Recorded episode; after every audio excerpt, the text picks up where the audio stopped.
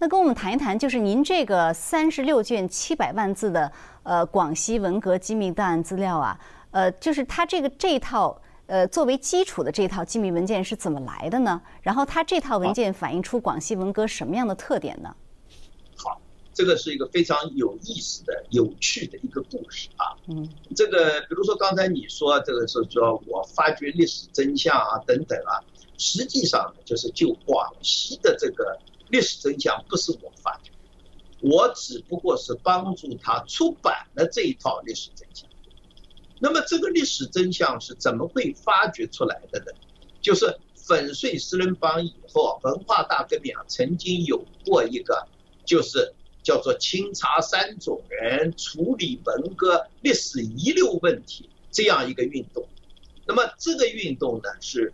胡耀邦、赵紫阳这些领导，那么具体执行的呢有李瑞，那当然，哎，这个中间还有习近平的父亲习仲勋。那么具体到广西的问题，为什么会引起那么大的争议呢？嗯，主要是因为当时文革之前的广西第一把手韦国清啊，度过了文革危机啊，成为全国各省市中间。唯一一个没有打倒也没有调换工作的省的第一把手，韦国清。那么这个所有的广西的被杀的那一派，他叫四二二派。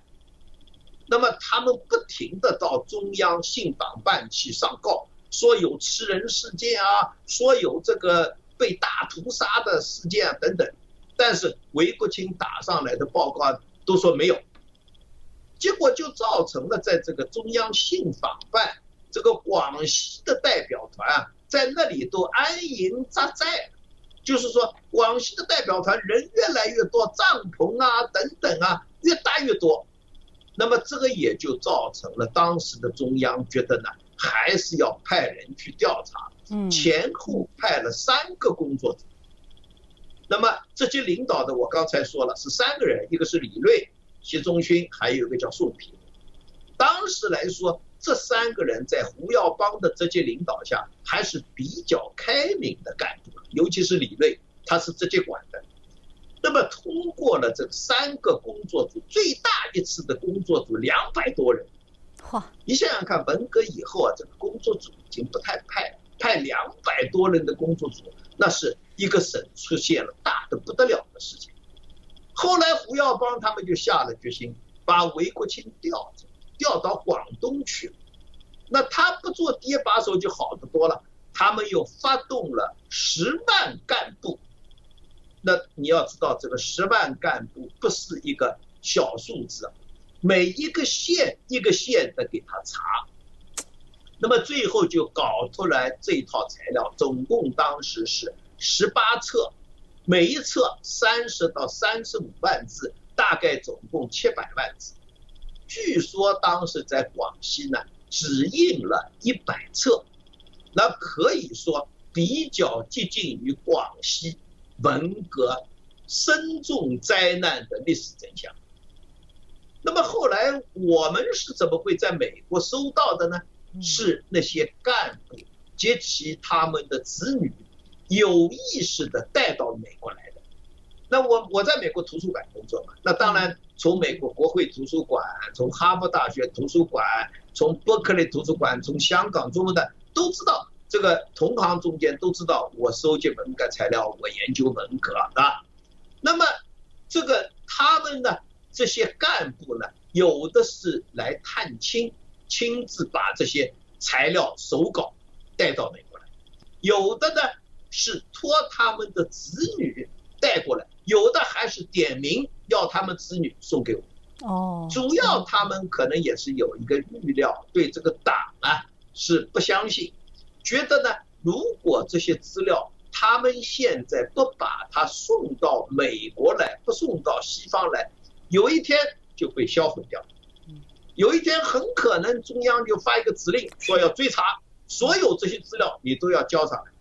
就是这样零零碎碎，大概前前后后有七八年的时间，总算在西方的这个图书馆的特长部凑齐了这个十八册的机密档案，所以这个也是一个很感人的事情。嗯，那么当然就是说，美国我那些同行啊，包括哈佛大学图书馆的同行，包括这个美国国会图书馆的同行，就跟我联系说，这个永义啊，我们有这样一些东西，那么根据捐赠给我们的这些当事人的意愿呢，他们希望能够在美国公开出版。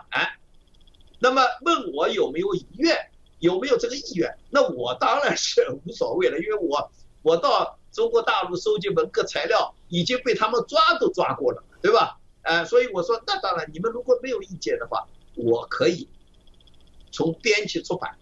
就是这样的情况下，为了保保持这个历史的真相，我们在美国出版。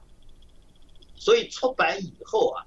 这个广西啊，我至少收到了五六十个当时那些受害者及其家属的这个信，他们感谢这个美国的图书馆界，说这样的这个历史的真相就此保留下来，而且呢出口转内销，他们把我们出版的东西啊重新拷贝了以后贴到他们的微博上去。贴到他们的网站上去，说那这个是美国公布的，你们的那些机密文件，历史真相就在这里。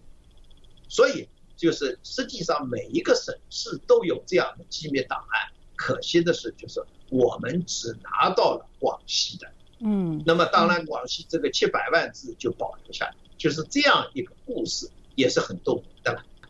是，所以呃，宋教授跟我们谈一下，因为这个很难得啊，就是这一套的机密文件，它呈现出了什么样的历史真相呢？啊，它呈现出至少有这么几个方面的历史真相啊，就是说，对广西这样一个重灾区来说，它是第一个呢，就是说这个广西的杀人啊，广西的人吃人啊，它表面上看上去。它好像是一个无政府状态，实际上呢，你看完这个档案呢，你就知道所谓的这个乱杀乱打的这个现象是政府一手制造出来的无政府状态。怎么讲？我举一个例子，嗯，就是一般人的心目中间啊，觉得这个乱杀人啊，那总归是就是运动初期造反运动了，恰恰不是，这个。广西的例子告诉我们，就是杀人啊，他都是在一九六七年年底到六八年年初，也就是说那个时候已经军管了。那个时候呢，这个抓革命出生产指挥部、革命委员会筹备委员会，也就是说这个政权机构已经建立，它不是真空的，也就是在这个红色政权建立的。基础上要立威吧，要搞红色恐怖，它才发生了大规模的杀人，甚至人吃人的现象。哇！第二个，你看这个这套材料，你还会知道什么呢？还会知道就是大屠杀中间啊，他们常常是有意的把受害者组织到那些反革命组织里面去。这个话有点拗口啊，嗯，怎么讲？就是说，这个你不需要有现行的反革命行为，只要你反对他们，用今天的话来说就是循循滋事嘛，对吧？你循循滋事呢，他就会给你把你，比如说，呃，我宋永义，你方飞，我们做了这个节目了啊，哎，他就说做了做了这这个节目。你们就一定是搞了一个广播反革命小集团，那他就设立一个广播反革命小集团，然后把方飞、把宋永义组织进去，说，哎，宋永义肯定是反革命小集团主席嘛，那方飞就是组织部长了，然后再抓几个人，然后就可以把你们给杀了。就是说，所有这些反革命组织啊，都是他制造出来的，而是随意的把你们组织进去。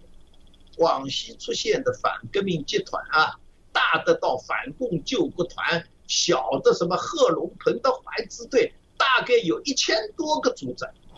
但是这些证明了全部都是假的，第三个呢也是非常令人悲哀的，是什么呢？就是那些大屠杀，它常常不是为了结束人的生命，而是这些施虐者啊，为了享受杀戮中间的感官和心理的快感。那你就可以看到，这个广西实在是太残酷了。他一般的刑法就是对反对派、对所谓的第五反外右，有大概五十几种刑法。我不想重复这些刑法，我只想讲一件事情，你就可以体味到它的残酷。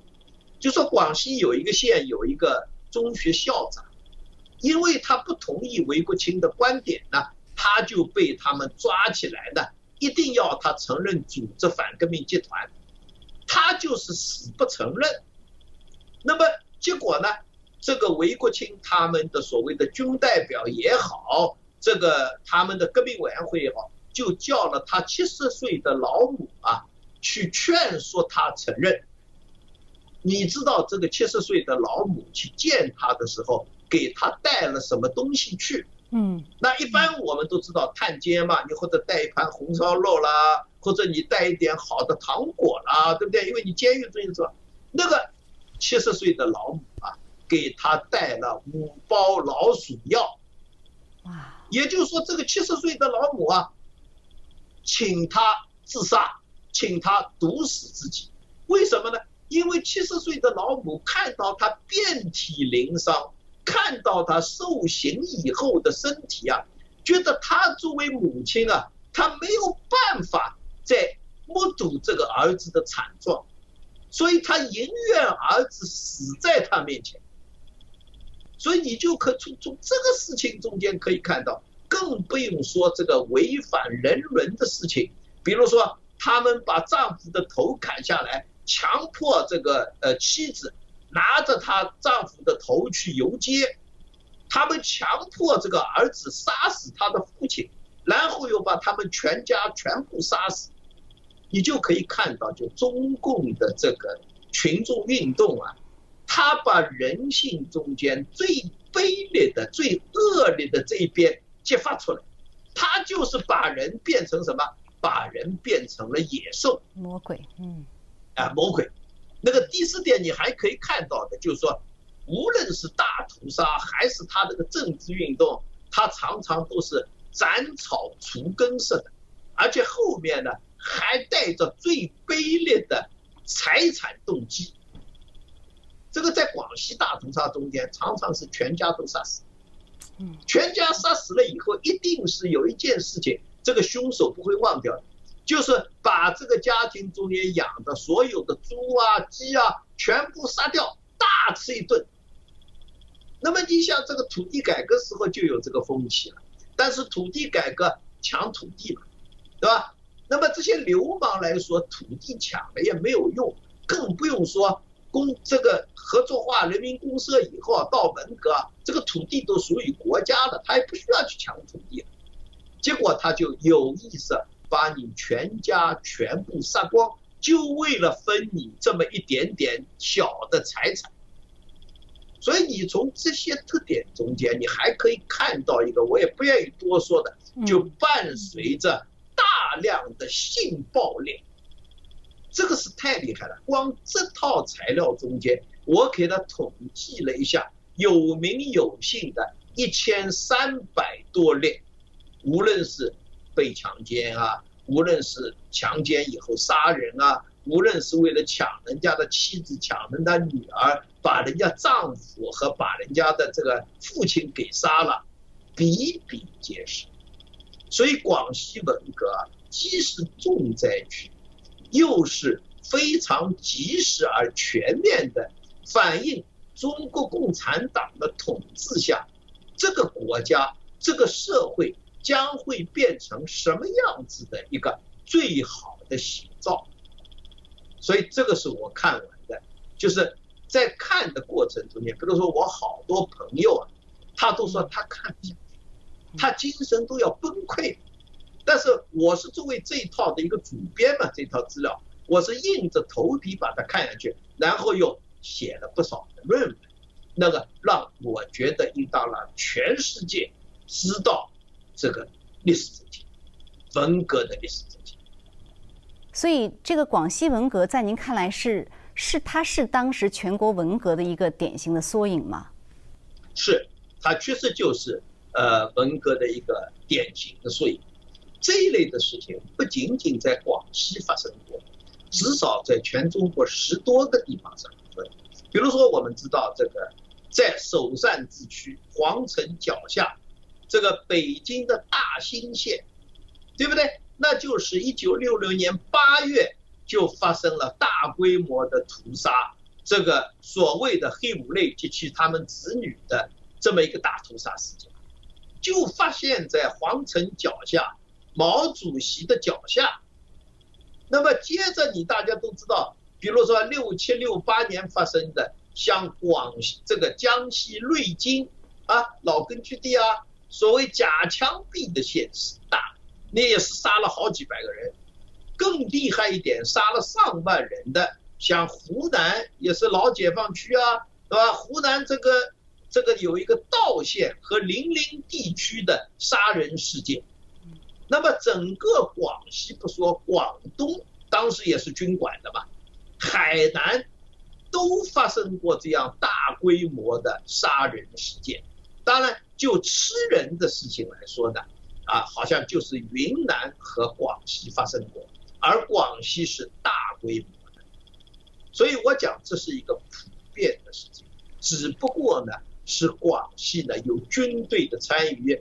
而且呢，更能说明问题的，就是说，对这件事情负最大责任的人韦国清啊，他原来就是广西的第一把手，他文革还是广西的第一把手，文革以后又做了广西的第一把手，一直到胡耀邦把他调开，但是后来他调到北京还升了官了，因为他和邓小平的关系不错，还做了总政治部主任。那我想从这个人的一路上升，做了那么多坏事，就可以得出一个结论。你说说明了什么问题？说明了从十七年到文革到文革以后，都是共产党统治吗？对人民的屠杀，对人民的镇压，没有变过，啊，从韦国清这个人，而当时的广西的新的省委啊。给中央打了五次报告，我手里有他们的报告。这个报告是说，对韦国清这样一个杀人凶手或幕后策划者，应当什么呢？开除党籍、军籍，立即逮捕法办。这个是广西新的省委的结论。但是你到了中央，到了邓小平的手里，根本就是。当一张废纸扔掉了，他照样升官嘛。所以这个也是，就是说，那么十万个干部啊，他搞清楚了历史真相以后，觉得这个历史真相不可能在国内长存，他一定要送到美国来，才能够把这个历史真相保留下去。比如说这个呃，这两天这个于英时先生过世啊，我也很悲痛，因为我也是受到他。提携的一个中国大陆来的一个学者，那么比如说我们编的这个中国文化大革命数据库啊，就是殷实先生做的序，哦，而且我们最初这个启动这个中国文化大革命数据库的工作嘛，也是他当时主持的这个蒋经国学术基金会给了我们第一笔研究基金。那么殷石先生有一个非常好的、很有气魄的说法。他说：“我在哪里，中国文化就在哪里。”云石先生解释说：“他说他不是说我就代表了中国文化，而是说什么呢？而是说在中国已经没有中国文化了，中国文化的精髓，它的传统已经到了美国了。从这个意义上，我也觉得应当说，就是我在哪里。”文革真相就在哪里？就像我们刚才说的，这个广西的这个三十六卷的秘密档案，就是在美国出版，你不可能在中国出版啊！中国大陆那些受害者，他还要出口转外销，把我们的东西贴到中国的网站上去，说哎，这个是来自宋永一编的这个东西，呃，你还不知道，就是我还因此啊，被广西韦国清他们的一百三十五个什么中央委员啊，什么写信到中共中央说要追查宋永义等人盗窃国家机密的罪证，这个我当然看了以后笑笑了，这个这个你来追查就是了。这个不是我到你们档案袋里面去来偷出来的，这是你们参加了这个工作的干部送出来给我们出版的。对啊，所以我觉得这个广西这个事情啊很能说明问题。对，而且这个是罪证啊，而且呢，就是宋永义先生您说的这些在广西档案中。呃，列举的这些骇人听闻的手法和事件，其实它并不是文革中才出现才发生的，是吧？就中共建政以后，同样的事件只不过不断的在重复。对，对，我我们就是二零一九年的时候，在纽约城市大学开了一个学术讨论会，这个讨论会主要是重审毛泽东的土地改革。那么我们就发现，就是说，文革是毛泽东的最后一场政治运动。这个毛泽东建国以来，第一场政治运动是土地改革，两者就有很多相似的地方，比如说大规模的提倡和发动法外杀人。我这个讲的法外杀人，就是说他对反革命分子也好，他对地主也好，他不是说把你逮捕起来，经过审讯，法院判决杀人，这个。在文革中间，你比如说广西被杀的那个二十万人，嗯，中间大概有那么七八万是四类分子及其子女，他们都没有被逮捕过，他们就在群众运动的这个报名的这么这个，你说是拷打也好，你说是虐杀也好，中间失去了他们的生命。那么土地改革也是这样，这个暴力土改啊。几百万的地主被杀，我根据中共的档案材料给他算出来，这是都是他的档案材料了，就是前后对照推算，大概有四百多万的地主死于非命。那么这个系地主的都不是什么呢？都不是他被公安机关抓去枪毙的，抓去枪毙了的很少。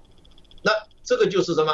这个就是说，这个两个运动在这一点上至少是有头有尾，非常相似。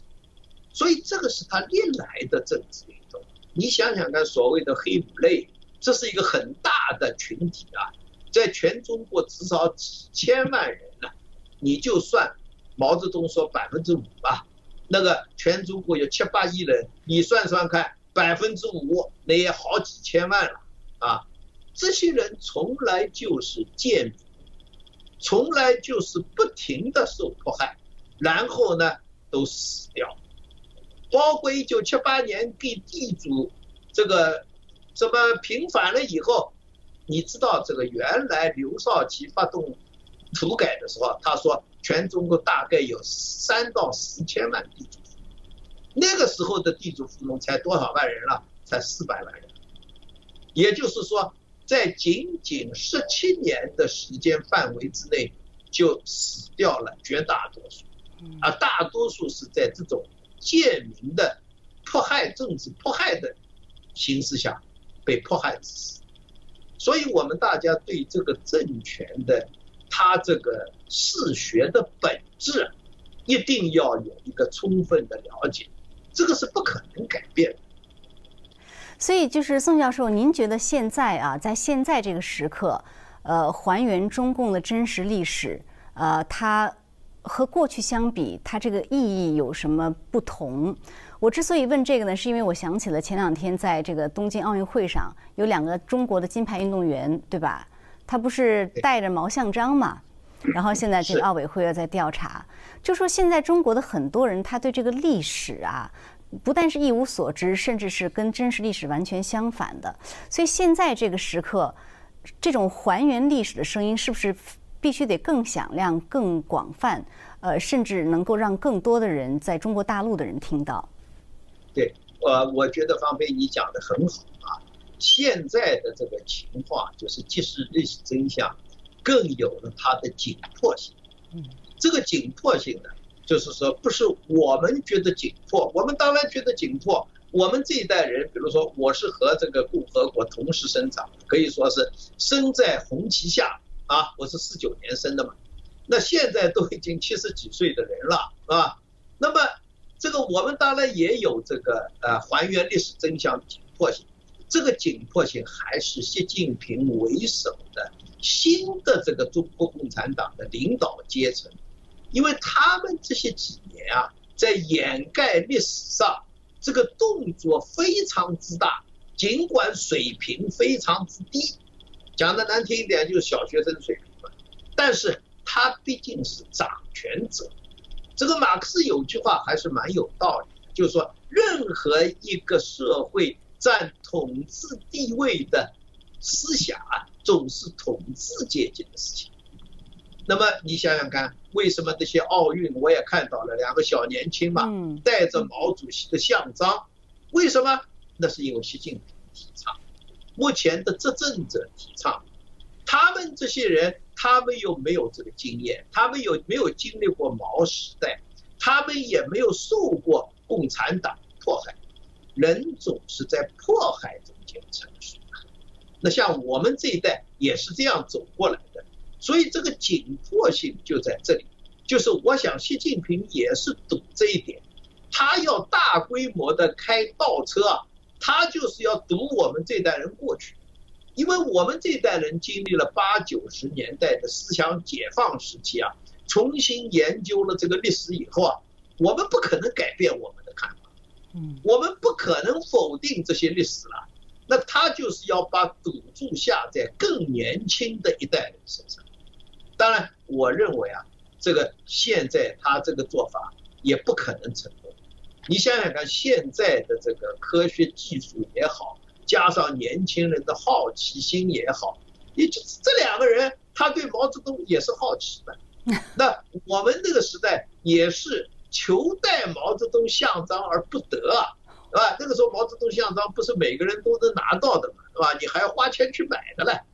所以就是说，这个目前的紧迫性，我刚才讲了，就殷思先生讲啊，就是我在哪里，中国文化就哪里。他又做了解释，就说中国文化的精髓啊现在已经不在中国，而在美国。那我想历史的真相也是这样。我们这些做媒体的、做研究的，就在这里把历史真相揭示出来。我想那些追求真理的、追求真相的中国年轻人，在目前的技术下，他们是有办法看到真相。恐怕这个也是我们这些知识人可以做的事情。确实是这样，要把历史的真相不断的传播和传承啊。那非常感谢宋永毅教授今天来为我们讲述这呃一部分历史的真相。呃，这些历史对今天很多中国人来说呢，可能已经很难听到看到了。呃，那我希望能够看到这些的观众朋友也帮我们传播。呃，了解这些历史真相，其实是让历史不再重演的第一步。呃，那宋永毅教授希望以后呢，还能有机会请您为我们介绍更多您的研究成果。好，谢谢方飞，谢谢观众朋友。好的，谢谢宋瑜教授，下次再见。好，观众朋友，那感谢您收看这一期的芳菲访谈，我们下次节目再见。